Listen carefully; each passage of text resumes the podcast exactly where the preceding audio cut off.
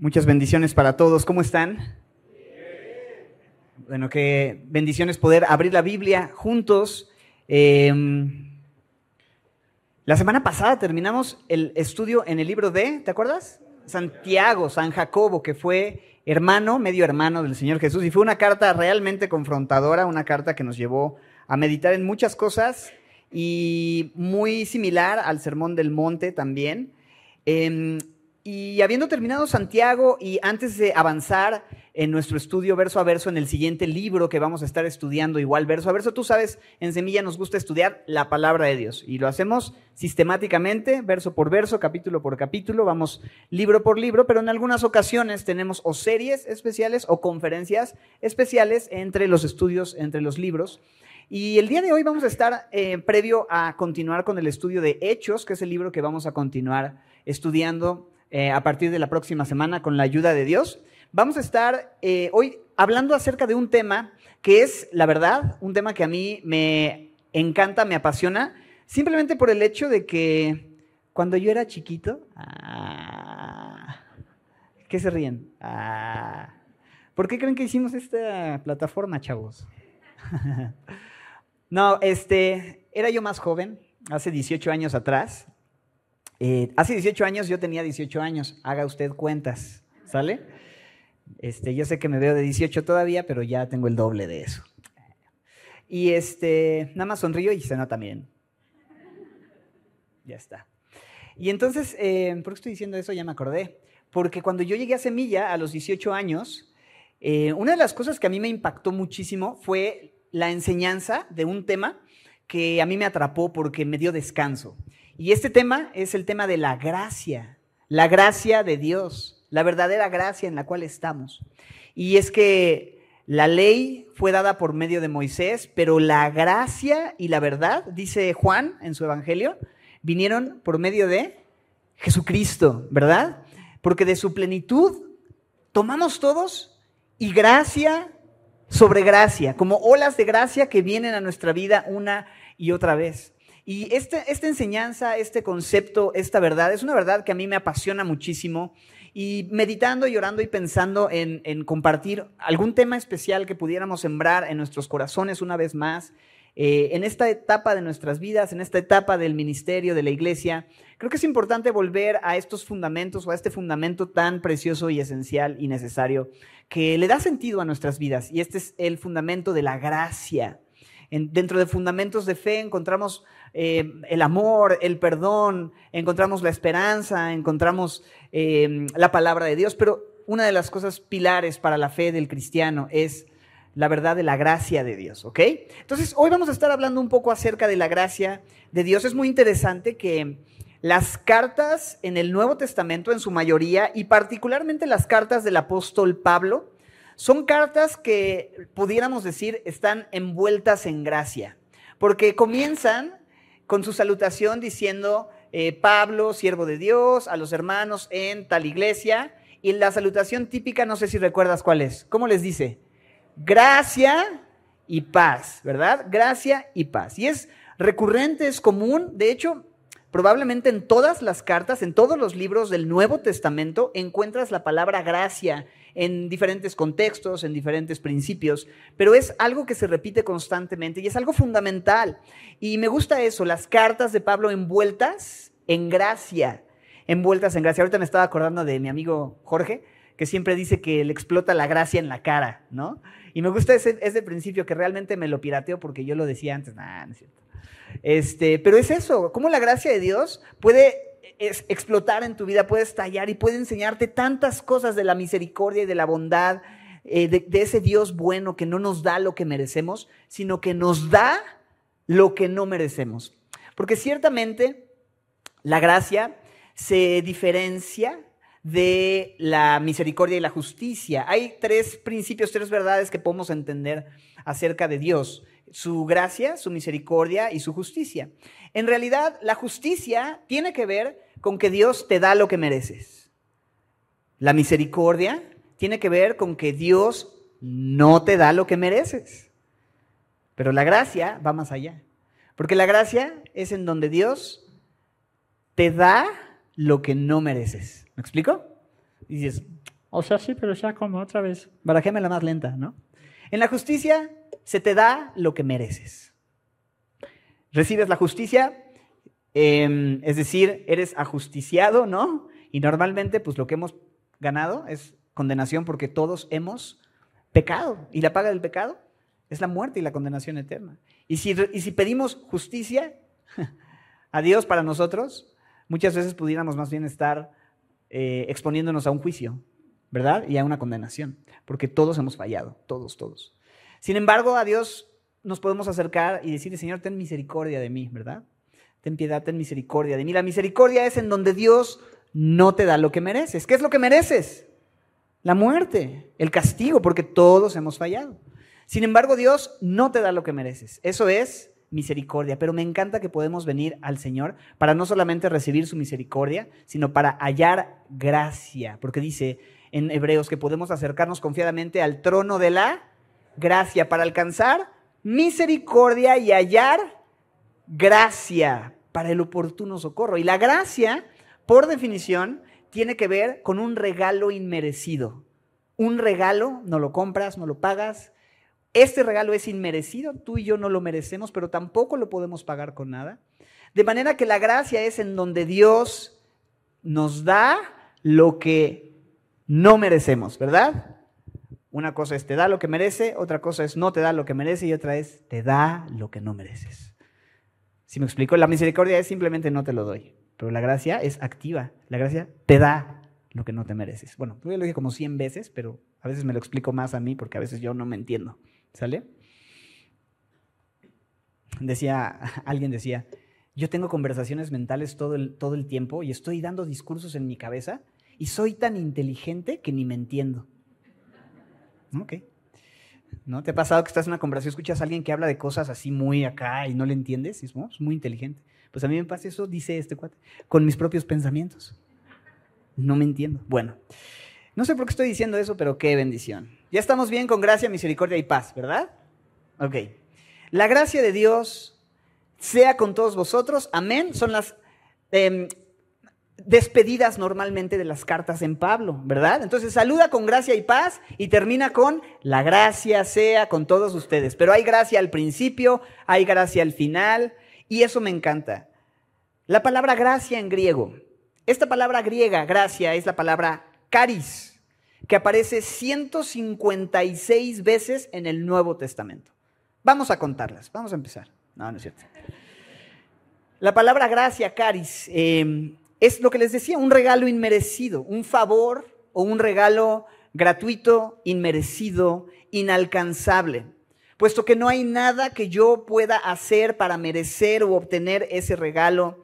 No lo puedo pagar, no lo merezco. Y esa es la implicación primaria de la idea de gracia. Pero también me gusta otra definición eh, acerca de esta palabra, que es la influencia divina en el corazón del, del ser humano y su reflejo en la vida.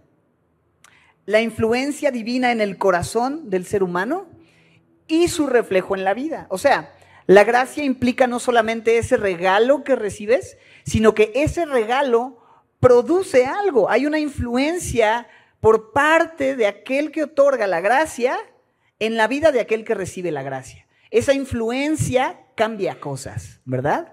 Esa influencia transforma vidas. La gracia, como dice el pastor Chuck Smith, todo lo cambia. La gracia todo lo cambia. La influencia de Dios en nuestras vidas no nos deja iguales. Cuando el tráiler de la gracia de Dios se nos atraviesa y nos arrolla con su gran amor y misericordia y gracia y bendición y favor, nuestras vidas no pueden seguir siendo las mismas. Siempre he dado este ejemplo y me gusta porque si tú llegas a este lugar y me dices, perdón, llegué tarde, ¿por qué? Pues porque un camión arrolló mi carro y se pasó por encima y luego salió volando y dio tres vueltas y me estrellé contra un este, poste y luego quedó volteado el carro y... Pero tú llegas así, no, estuvo difícil, ¿eh? Va a ser difícil que yo te crea que realmente te sucedió el que el camión te arrollara, el que el tráiler te arrollara, ¿estás de acuerdo? Porque por lo menos tienes un rasponcito, ¿no? O sea, no, mira, y mira, me raspé el codo. ¿no? Bueno, ok, está bien, te la doy, ¿no? Pero si llegas intacto, no solo un milagro, pero es difícil. O sea, algo tiene que sucederte, por lo menos un retortijón en el cuello o una cosa así, ¿no? Bueno, ¿cuál es el punto? Cuando la gracia de Dios te arrolla no puede ser el mismo. Algo, evidentemente, se tiene que ver en tu vida que te ha cambiado. Hay una influencia divina y hay un reflejo en la vida. Eso es lo que implica la palabra caris en el griego, eh, todas las veces que aparece en el Nuevo Testamento. De manera que Dios revela y derrama su gracia en el corazón del hombre. Esto produce un reflejo. Y me encanta ver eso. Dios nos da lo que no merecemos. Dios nos da lo que no merecemos. No merezco su amor, no merezco su perdón, no merezco su salvación, no merezco su bondad, no merezco su favor.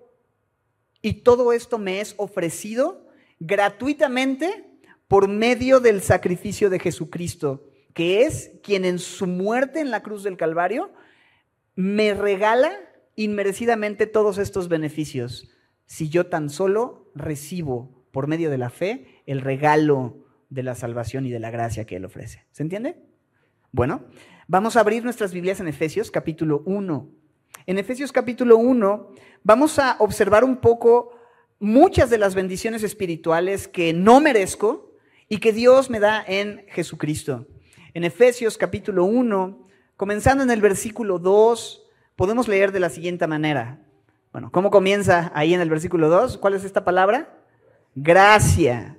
Gracia y paz a ustedes de Dios nuestro Padre y del Señor Jesucristo. Bendito sea el Dios y Padre de nuestro Señor Jesucristo que nos bendijo con toda bendición espiritual en los lugares celestiales en Cristo, según nos escogió en Él antes de la fundación del mundo, para que fuésemos santos y sin mancha delante de Él, en amor habiéndonos predestinado para ser adoptados hijos suyos por medio de Jesucristo, según el puro afecto de su voluntad, para alabanza de la gloria de su gracia, con la cual nos hizo aceptos en el amado, con A mayúscula es decir, Jesús, en quien tenemos redención por su sangre, el perdón de pecados, según que dice, las riquezas de su gracia, que hizo sobreabundar para con nosotros en toda sabiduría e inteligencia, dándonos a conocer el misterio de su voluntad, según el beneplácito, según su beneplácito que se había propuesto en sí mismo reunir todas las cosas en Cristo. Verso 11.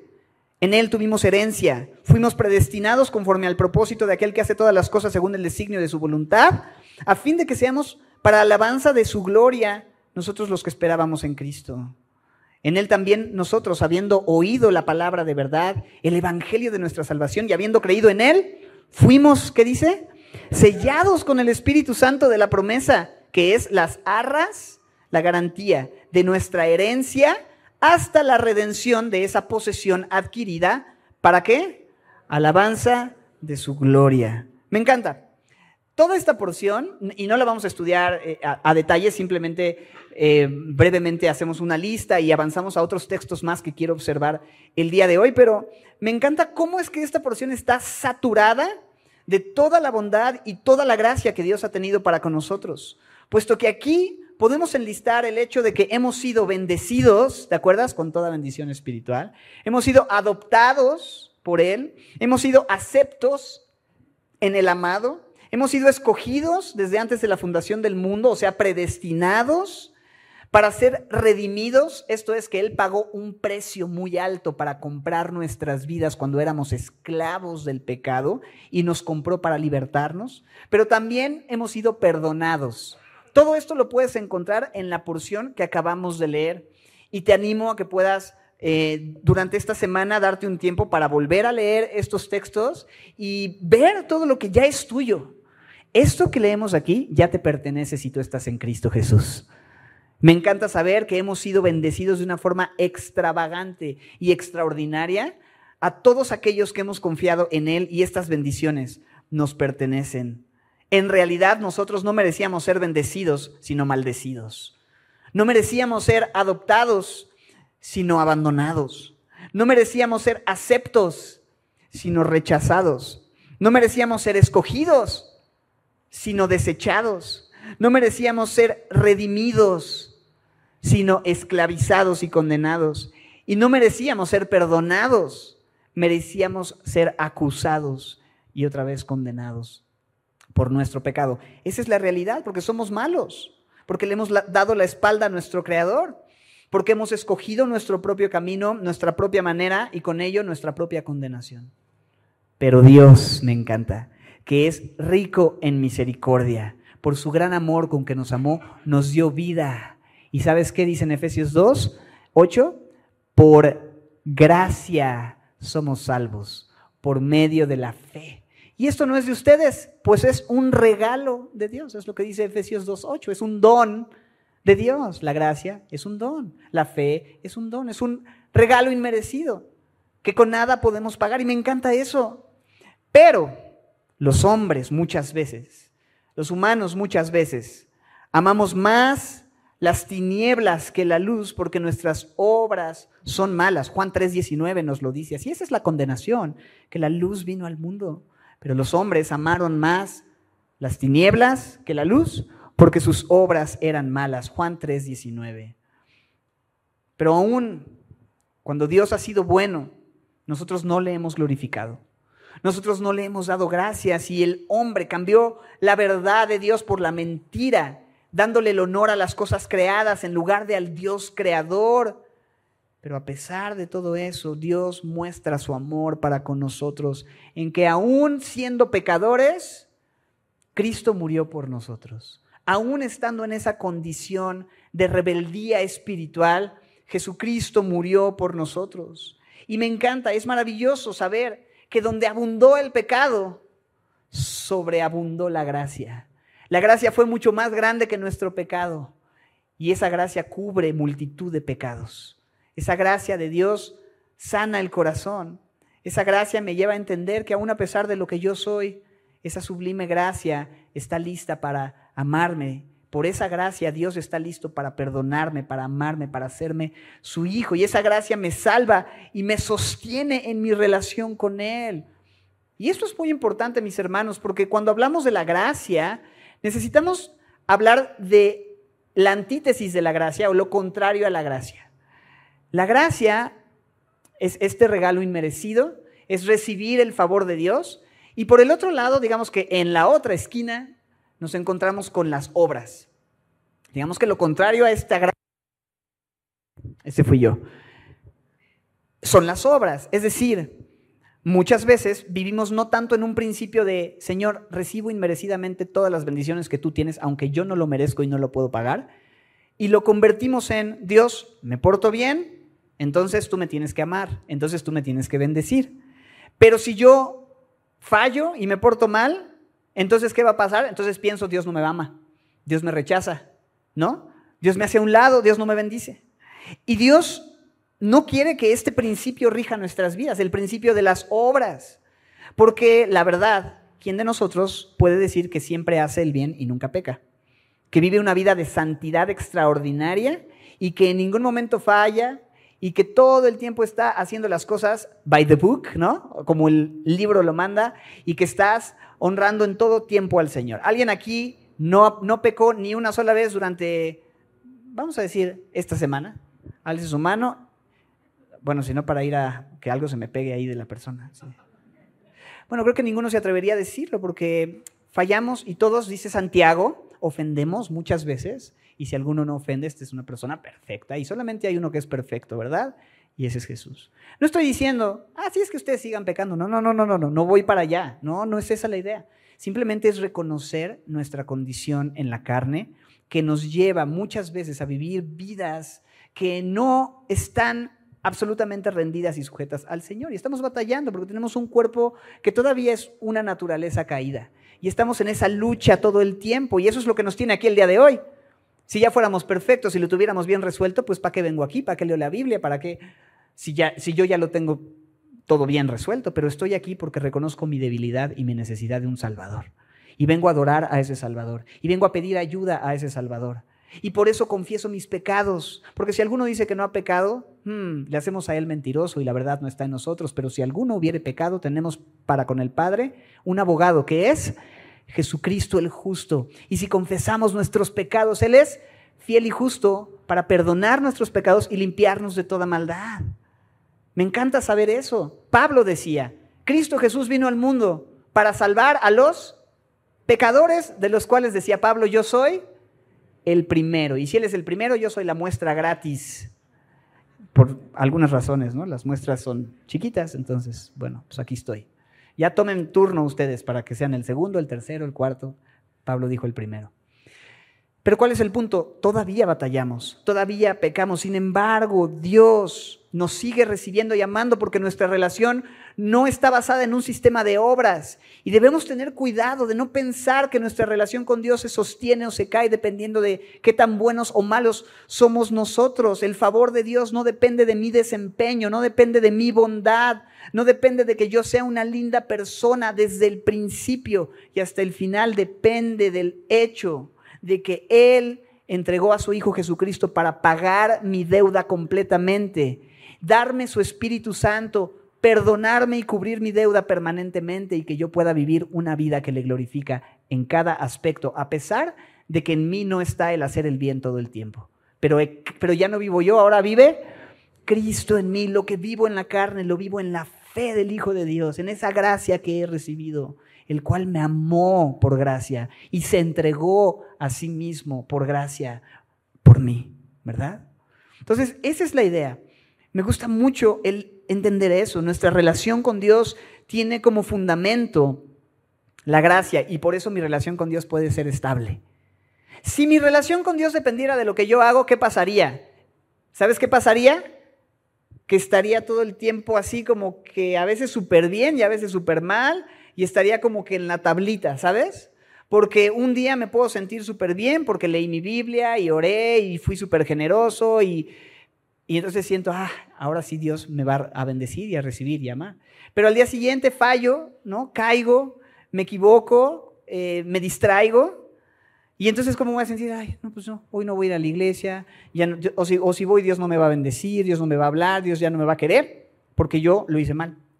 Y todo el tiempo vamos a estar inestables, con una bipolaridad espiritual, ¿no? A veces muy bien, a veces muy mal. Pero Romanos 5, Romanos 5, versículos 1 y 2, si me acompañas, o lo tenemos también por acá en la pantalla, pues si quieres igual para ir a tu Biblia y marcarla.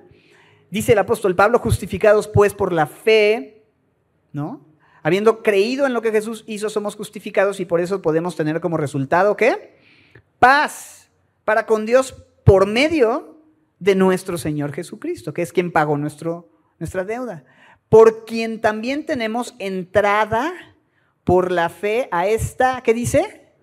Gracia en la cual estamos firmes.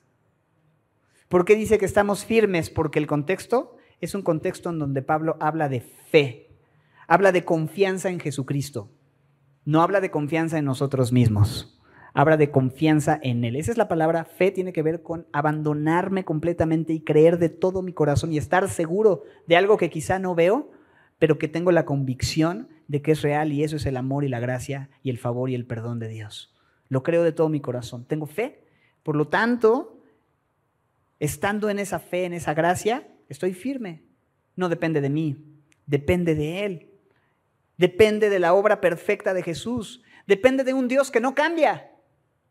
Yo puedo cambiar, yo soy voluble, pero Dios es el mismo ayer y hoy y por los siglos. Y si Él no cambia, entonces yo puedo descansar en que ese mismo perdón que recibí, lo puedo recibir hoy y seguirá permaneciendo hasta que el Señor me llame a su presencia y me glorifique y ya no haya más pecado en mí. Pero mientras ese día llega, puedo descansar en todo momento en que Él ha cubierto mi pecado, en que Él ha pagado mi deuda. ¿Y sabes qué trae eso?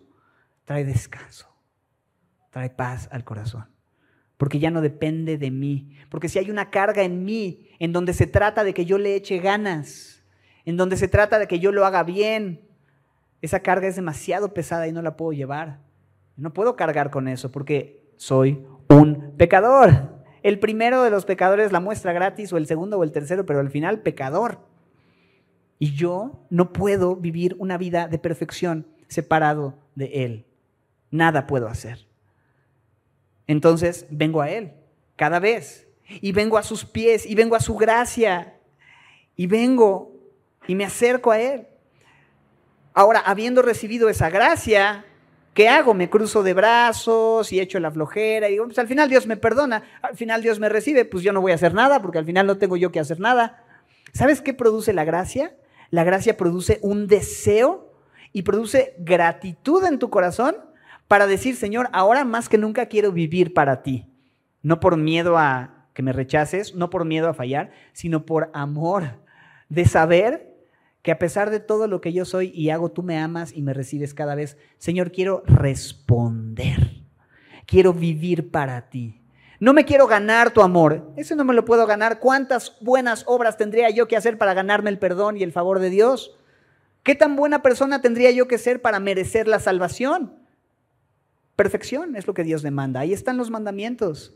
Ahí está el carácter de Dios. ¿Y quién puede decir que ha vivido cumpliendo perfectamente los diez mandamientos.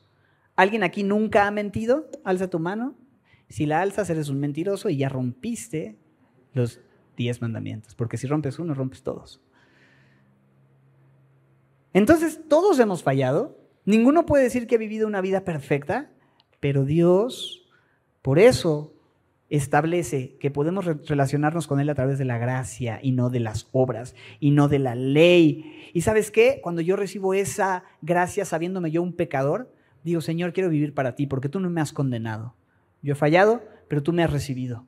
Quiero seguir adelante contigo. Quiero honrarte. ¿Cómo puedo responder? No ganarme el favor, sino responder a tu amor. ¿Cómo puedo hacerlo? Y por eso Pablo le dice a Timoteo, y me encanta segunda de Timoteo 2, 1. Le dice así, tú pues, hijo mío, esfuérzate en la gracia que es en Cristo Jesús. Segunda de Timoteo 2.1. Esfuérzate, sí, pero en la gracia. Es decir, si hay una disposición y un esfuerzo por parte del Hijo de Dios a vivir una vida que le glorifica, pero el fundamento y el terreno en el cual caminamos y corremos hacia la meta que es Cristo. El terreno es el terreno de qué? De la gracia, no de la ley, no de las obras, porque así me voy a ir tropezando y nunca voy a llegar a la meta. Pero cuando la gracia de Dios es el terreno, es el camino, es en donde yo me muevo, es en donde yo descanso, entonces puedo caminar con paciencia y puedo correr con paciencia la carrera que tengo por delante, puestos los ojos en Jesús. Habiendo recibido esa gracia, me esfuerzo, sí, corro una carrera. No es que le voy a dar vuelo a la hilacha. Mira, a mí me gusta pecar, a Dios le gusta ser lleno de gracia y perdonar, pues yo voy a pecar y que Dios me perdone, ya está, ¿no? Que Dios haga su chamba y yo hago la mía. ¿Estará correcto ese pensamiento? Ese pensamiento es el pensamiento de una persona que no ha entendido la verdadera gracia, la gracia de Dios que santifica, que cambia la vida. Y si esa gracia bíblica, ese favor, no ha entrado en tu corazón, y no te ha impactado de una manera profunda, muy probablemente es que no has recibido el perdón de Dios. Si tú no has sido transformado por esa gracia, probablemente no la has conocido. Otra vez, si el tráiler no te ha arrollado, pues entonces vas a estar con todos tus huesos enteros, ¿no? Sin raspones. Pero cuando el tráiler de la gracia te arrolla, se te rompe la nariz, por lo menos, ¿no? Algo se te ve diferente. Entonces, el amor de Cristo, mis hermanos, la gracia de Dios, segunda de Corintios 5, 14. El amor de Cristo nos toma y nos arresta y nos lleva a pensar que si uno murió por todos, ¿quién es Él? Jesús. Luego todos murieron. Y Él murió por todos para que los que viven ya no vivan para sí, sino para quién? Para aquel que murió y resucitó por ellos. O sea, Cristo muere para que nosotros también muramos a nuestra antigua manera de vivir. Ya no vivo yo, ¿verdad? Él murió por todos para que ahora vivamos para aquel que murió y resucitó, que vivamos para Dios. Podemos vivir para Dios por la gracia de Dios. Sin la gracia de Dios, en mis tiempos decíamos así, chidas pelas. ¿Alguien sabe lo que eso significa? Cuando estábamos jugando canicas, ¿no? Según yo era una cosa así. Este, para que vean que sí soy del Antiguo Testamento, un poquito, un poquito nomás. Sin la gracia de Dios nos llamábamos. Sin la gracia de Dios no podemos hacer nada. No podemos responder, no podemos, no podemos vivir una vida que agrada al Señor, no podemos hacer absolutamente nada que tenga un impacto en la eternidad. El resto del tiempo de este estudio lo vamos a tener en Tito, capotítulo 2, versículos 11 al 14, en donde el apóstol Pablo escribe a Tito y habla de una forma muy bella acerca de lo que la gracia hace en la vida de una persona. ¿Cómo vamos? ¿Bien? ¿Está claro? De pronto al no ir verso a verso en, un capítulo, estamos tan acostumbrados a una dinámica verso a verso que de pronto cuando venimos a, tópicos, ¿no? algún tema con este, una enseñanza temática, de pronto es así como que, ¿dónde estoy? ¿No? ¿A dónde voy? Eso es lo padre de ir verso a verso, pero espero que no los esté revolviendo y si no, pues que Dios me dé gracia para seguir con esto. Dice el verso 11, Tito, capítulo 2, versículo 11. Porque la, ¿qué dice? Gracia de Dios se ha manifestado para salvación. ¿A cuántos? A todos los hombres, hasta ahí, de entrada. La porción es muy bella y la vamos a ir desglosando. Ahora vamos un poquito verso a verso. Siempre en las prédicas temáticas o tópicas en semilla hacemos un poquito de trampa porque nos vamos a pasajes y ya los desarrollamos verso a verso un ratito y pues con eso ya tienes la prédica hecha, ¿verdad? Entonces, Ahí en Tito 2 nos dice que la gracia de Dios se ha manifestado. Primero que nada, Dios ha manifestado, es decir, ha dejado ver, porque cuando algo se manifiesta es que algo se muestra o se demuestra, ¿cierto? Dios ha mostrado su gracia. Otra vez, Dios muestra su amor para con nosotros en que aún siendo pecadores, Cristo murió por nosotros. Romanos 5.8, ¿verdad? Dios muestra. Entonces la gracia se demuestra, se hace evidente, se manifestó no nada más con palabras, sino en el hecho de que Dios envió a su Hijo Jesucristo para morir por nosotros. De manera que la gracia no es algo escondido que tienes que encontrar, sino que se ha manifestado, se ha hecho claramente visible y tú puedes ver esa gracia en dónde. solo respuestas correctas. Exacto. ¿Dónde ves la gracia de Dios? ¿En qué lugar se vio la gracia de Dios? ¿En dónde? En la cruz. En la cruz del Calvario. La gracia de Dios se ha manifestado a todos los hombres. Jesucristo vino a morir para que todo aquel que en Él cree no se pierda. Él vino a dar su vida por todos. Y entonces me gusta eso. Ya no está escondido, sino que se manifestó. Y la palabra manifestado en el griego es epífano que es una palabra que habla y describe del brillo del sol. Al parecer es una metáfora tomada del sol. Cuando el sol se levanta y brilla, va iluminando sucesivamente todo el mundo desde que amanece y así, en todo su ciclo. Y el Señor Jesús, el sol de justicia, se levanta para alumbrar a todo el mundo y manifiesta su amor para con todos, porque Dios hace salir su sol sobre buenos y malos, sobre justos e injustos, y Él es lleno de gracia para con todo hombre en todo lugar, porque Él manda a todo hombre en todo lugar que se arrepienta de corazón, que confíen en Él, que reciban la gracia que Dios ofrece. Entonces la gracia de Dios se ha manifestado. La NTV, la nueva traducción viviente, dice, la gracia de Dios ya ha sido revelada y trae salvación a todas las personas. Me gusta este segundo aspecto, porque la gracia de Dios se ha manifestado para qué? Para salvación. Otra vez, la NTV dice, trae salvación. Y la trae a ti, porque tú no puedes ir por ella. Es decir, no puedes ir a conseguirla.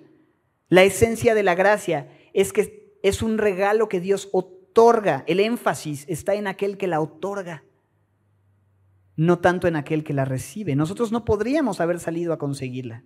Es una gracia que nos es traída. Dios te ha traído y te ha ofrecido su gracia. La gracia llegó a ti. No la alcanzaste, en el sentido de que no te la ganaste. Porque si te la ganas ya no es un regalo. Si tú lo vas a comprar, ¿es un regalo? Pues no. El regalo te lo compran y te lo dan.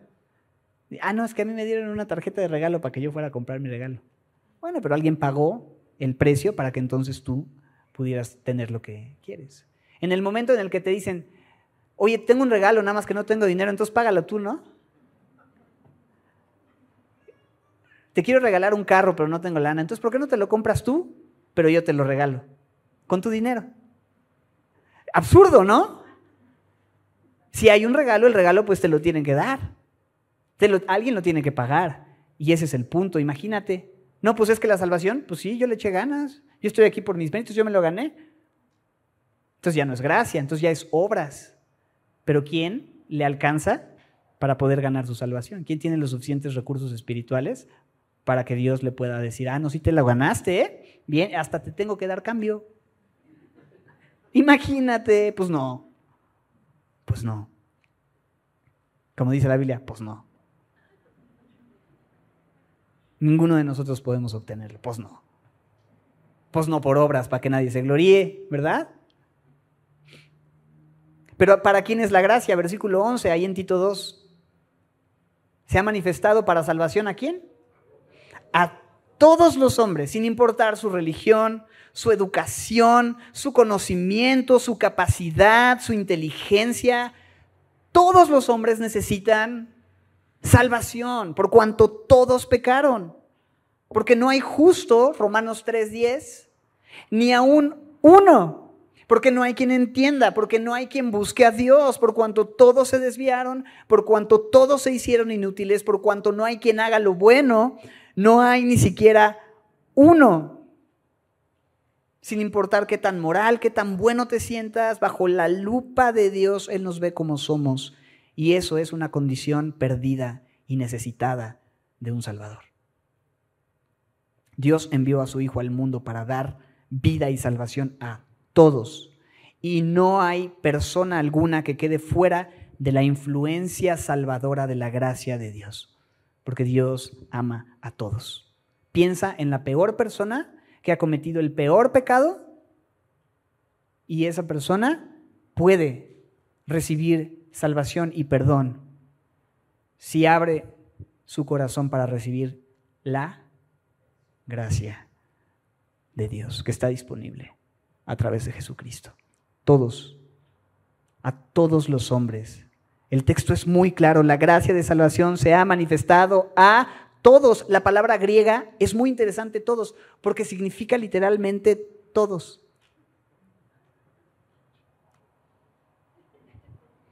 La palabra griega significa todos.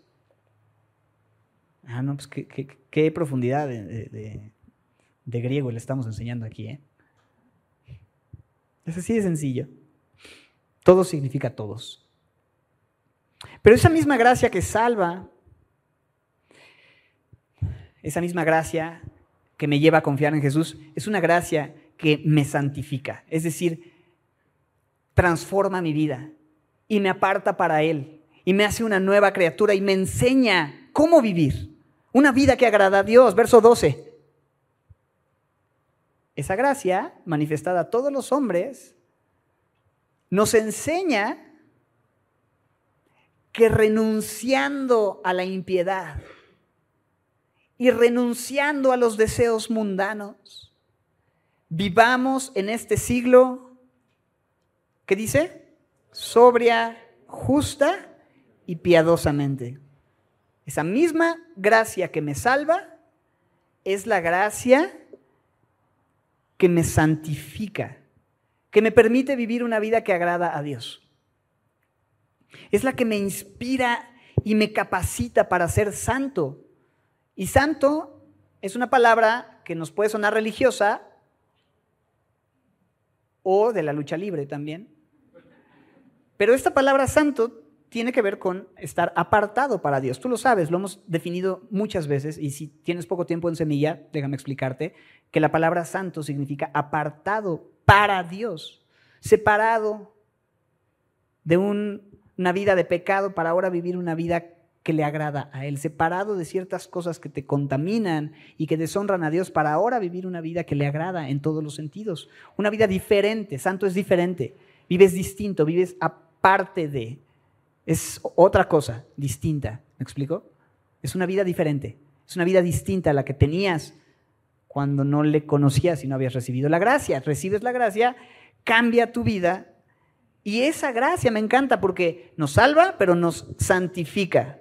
Y así como tú y yo no podíamos ser salvados aparte de la gracia, tampoco podemos cambiar y dejar nuestra vida de pecado aparte de la gracia. ¿Me explico? La gracia santifica, la gracia transforma. Son dos cosas que van siempre juntas. No es que o estás en la gracia o, eh, o vives una vida de santidad. ¿no? Porque el, que está en la gracia pues es un pecador y el, que, y el que es santo pues es santo, entonces como las juntas. No, es que la gracia cubre ambas cosas. Siendo un pecador, Él te transforma para ser una persona santa a través de la gracia. Y nos enseña algo esa gracia, no a seguir pecando, sino a renunciar, dice el verso 12, a la impiedad y a los deseos mundanos. La impiedad habla de una vida que no agrada a Dios. ¿No? una vida pía, ¿no? Un, ser pío es, un, pajarito, ¿no? Una persona pía es una persona que agrada a Dios. Una persona impía es una persona que no agrada a Dios. Es muy sencillo. Y me lleva a renunciar a una vida separada de Dios. Ahora le considero, Señor, ¿tú qué quieres que haga? Yo antes vivía tomando mis decisiones. Yo creía que sabía lo que era mejor para mí y yo vivía mi camino, mi voluntad, mis deseos, mis anhelos. Pero viene el Señor, se revela mi vida, me da su perdón, su gracia, y ahora digo, oh, haber vivido manejando yo mi propia vida me llevó directo al estrellato. Ahora necesito volver a ti y que tú entonces seas quien maneje mi vida y que seas tú quien me diga qué hacer. Quiero vivir una vida que te considera, que reconoce al Señor en todos sus caminos y Él endereza sus veredas. Hay, una, hay un cambio radical de dirección, de deseos. Él cambia mi corazón con su gracia. Y todos estos deseos mundanos, los deseos de los ojos, de la carne, la vanagloria de la vida, todo aquello que no proviene del Padre, empieza a cambiar y Dios me da un nuevo corazón, con nuevos deseos. El deseo de agradarle a Él. El deseo de no seguir mi propio corazón, porque el que sigue su corazón termina engañado y pervertido, porque el corazón es engañoso y perverso. Entonces digo, Señor, yo quiero seguirte a ti. Yo quiero caminar contigo. Y quiero vivir en este siglo como tú quieres. ¿Cómo? Verso 12, sobria, justa y piadosamente. Con ese dominio propio, esa prudencia cuando habla de sobrio, habla de autocontrol. Dice justo, justa, una vida justa.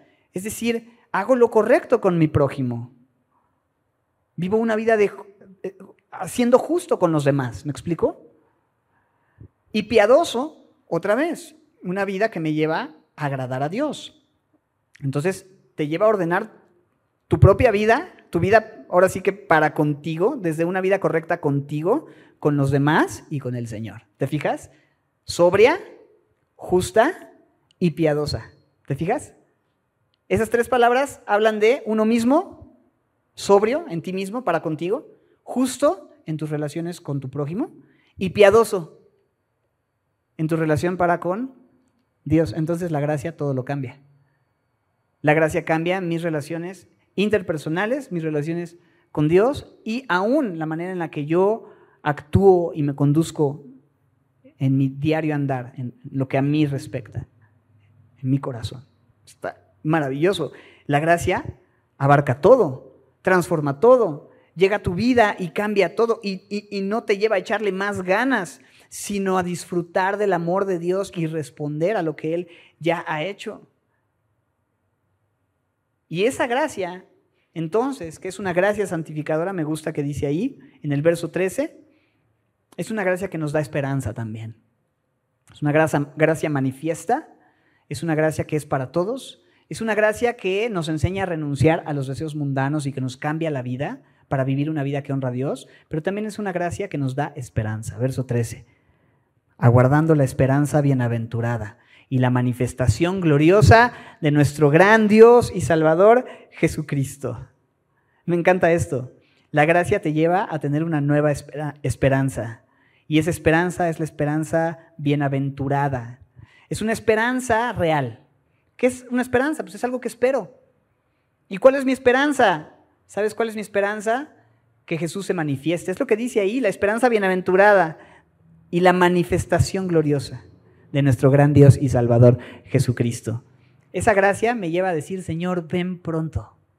Señor, te espero a ti. No espero un cambio de gobierno, no espero un cambio de posición en mi trabajo, no espero tanto un aumento, no espero tanto una que llegue que llegue la princesa, ¿no? Que llegue este mi Romeo, ¿no? O mi Julieta.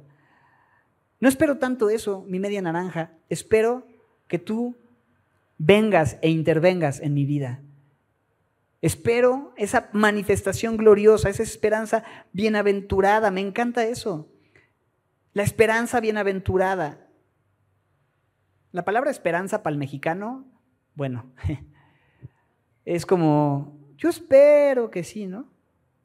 Y, tú crees, no, yo espero que las cosas mejoren en este sexenio, ¿no? O yo espero que me vaya bien en, esta semana. Yo espero. Pero esa esperanza es como, pues, pues puede ser en una de esas, a lo mejor, quién sabe, ¿no? No es certeza. Pero en la palabra de Dios, la esperanza que tenemos es absolutamente positiva, es absolutamente sólida, porque estamos esperando en alguien que no miente, que es Dios. Y números 23, 19 nos dice que Dios no es hombre para que mienta y no es hijo de hombre para que se arrepienta y si él dijo, no hará, si él habló, no lo ejecutará. Claro que sí. Dios va a llevar a cabo su propósito y va a venir y va a restaurar todas las cosas y va a intervenir en nuestra situación y va a restaurar este mundo porque Él lo ha dicho y Dios no miente. ¿A poco no estás lleno de esperanza por eso? Porque no estamos confiando en un político, porque no estamos confiando en un hombre que miente, estamos confiando en ese Dios que no es hijo de hombre para que se arrepienta, ni para que mienta. Es una esperanza bienaventurada, es una esperanza que nos llena de gozo y de paz. Finalmente, en el verso 14 dice que Él Jesucristo se dio a sí mismo por nosotros para redimirnos de toda iniquidad y purificar para sí un pueblo que dice propio, celoso de qué? De buenas obras. Qué interesante. ¿A dónde termina llevándome la gracia? A las buenas obras, a tener un deseo de hacer el bien. Ayer, ayer fuimos al teatro y vimos, ¿quién le teme al lobo feroz? Era una matiné con mis hijos y salía Caperucita Roja, una niña muy feliz, que iba haciendo el bien sin mirar al quién y decía que amaba a todos por igual, que iba a ver a su abuelita, que cree que se enfermó y cosas así.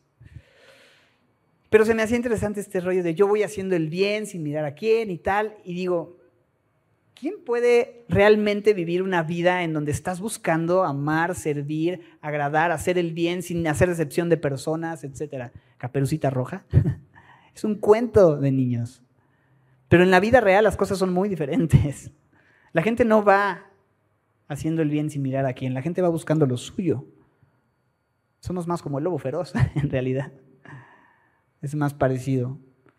Somos más parecidos em, buscando satisfacer nuestros deseos. Pero me encanta saber que la gracia puede producir en nosotros el deseo de servir a otros, de amar a otros, de hacer estas buenas obras, las cuales dice la Biblia, Dios ya preparó para que nosotros, sus hijos, caminemos en esas buenas obras. Dios ya tiene un camino de buenas obras trazado, que es el mismo camino de la gracia en el que caminamos, y por gracia podemos hacer buenas obras. Por gracia podemos bendecir a nuestro prójimo. Por gracia podemos ser gente de bien para nuestra comunidad, amar a nuestro prójimo, ayudar a los demás cuando nadie quiere ver por los demás Tú y yo, por la gracia de Dios, podemos ser un ejemplo de Cristo, quien no buscó lo suyo propio, sino también lo de los demás, con esa mente transformada que la gracia produce. Es así. Dios purifica un pueblo propio celoso de buenas obras, es decir, te arde hacer buenas obras, o sea, estás encendido. Esta palabra tiene que ver con ese fuego que se enciende dentro, celos. En el griego celó que tiene que ver con ese fuego que se despierta dentro por algo y es ese anhelo que tienes por poder hacer las cosas que Dios te ha pedido, amando a los demás, sirviendo a los demás, buenas obras, buenas obras, que surgen a partir de la gracia de Dios, que florecen a partir de la gracia de Dios. Dice Y termina Pablo diciendo a Tito, esto habla, esto exhorta, esto reprende con toda autoridad, nadie te menosprecie. Es decir, necesitamos hablar de la gracia, ¿verdad? Necesitamos compartir de la gracia, necesitamos vivir en la gracia, necesitamos abrazar la gracia de Dios porque esta es la que transforma vidas. Termino con esto. Quizá es un ejemplo un poco burdo, pero me hace mucho sentido. ¿Habrá alguien en este lugar que no necesite la gracia de Dios? Por supuesto que no. Creo que todos los que estamos aquí necesitamos esa gracia que nos enseña a vivir una vida que glorifica a Dios, que nos salva, que nos da paz y descanso en nuestra relación con Él. Esa gracia que es el fundamento de nuestra fe. Todos la necesitamos, pero si hubiera alguien que dice, mira, yo creo que yo estoy bien, yo creo que no necesito rendirme a Jesús, yo creo que eso de la gracia de Dios suena bien, pero hasta aquí yo he estado bastante bien. Hay mucha gente que no sabe que necesita cosas, pero realmente las necesita. Todo mundo alrededor de ti se da cuenta que lo necesitas, pero tú no te estás dando cuenta. Como cuando alguien te dice, ¿quieres una pastillita? No, gracias. Chiclito, un cepillito de dientes, enjuague bucal. ¿No? ¿Estás bien? Voy a la tienda, ¿no? ¿Quieres? Y tú no. Y no te has dado cuenta que lo necesitas. Y si alguien es tan insistente contigo, es porque hay evidencia de que necesitas algo mucho más útil que un chicle. en, para ti en tu vida, en tu necesidad, necesitas la gracia de Dios. No te hagas del rogar. Y me encanta, es un regalo. ¿Qué se hace con el regalo? Extiendes tu mano y lo recibes. No es de que, ah, muchas gracias, ¿cuánto te debo? No, no me debes nada. No, no, sí, este, te lo pago. Es un regalo. No, no, no, es que no, no, no, no, yo, yo tengo que pagártelo, porque muchos somos así, y a Dios no, no. Entonces yo ahora voy a, este, me, lo, me lo voy a ganar, ¿no? O sea, a mí nadie me da nada, yo me lo gano. Y tenemos que tener la humildad de decir simplemente gracias, ¿no? Porque si insiste, te lo pago, te lo pago, oh, que la canción, pues no seas naco, nada más recíbelo, perdón, perdón, perdón, perdón, perdónenme. Pero es como, es que es de mala educación, no recibir aquello que te están ofreciendo, que te están dando por amor, como un regalo inmerecido. Discúlpenme por lo del griego del naco y esto que dije. Gente tan preciosa, tan decente aquí y yo con mis cosas, perdónenme. Pero simplemente es la idea de ilustrar qué afán tenemos de querer nosotros ganarnos las cosas que Dios quiere que nosotros recibamos y a partir de eso decir, va, gracias, ahora lo voy a usar, ahora lo voy a disfrutar. Y esa es la gracia de Dios. ¿Oramos? Señor, gracias por tu gracia y tu favor. Señor, gracias porque no hay nada que podamos hacer para que tú nos ames más de lo que ya nos amas, porque no podemos ganarnos tu favor, porque tú nos recibes como somos, como estamos, porque tú eres bueno y fiel en demasiadas maneras, Señor, y hoy nos has enseñado estas verdades y has reforzado para muchos de nosotros el Evangelio, las buenas noticias de tu gran amor inmerecido y precioso. Señor, gracias por eso. Pedimos, Señor, que seas tú quien siga edificando nuestras vidas, Señor que seas tú quien siga glorificándose, Señor, en, en, medio de nosotros y cumpliendo tu propósito, Señor, y dando gloria a tu nombre en todo esto. Y ayúdanos a recibir hoy el regalo que tú ofreces, Señor. Simplemente extender nuestra mano y decir gracias por esa inmerecida gracia, Señor. Y si hubiera alguien en este lugar que nunca lo ha, lo ha recibido, que este sea el día de su salvación. Por gracia somos salvos. Así que hoy tú derrama tu gracia, Señor, y que haya quien abra tu corazón, quien abra su corazón a tu gracia, Señor. Gracias por tu gran amor. En el nombre de Jesús.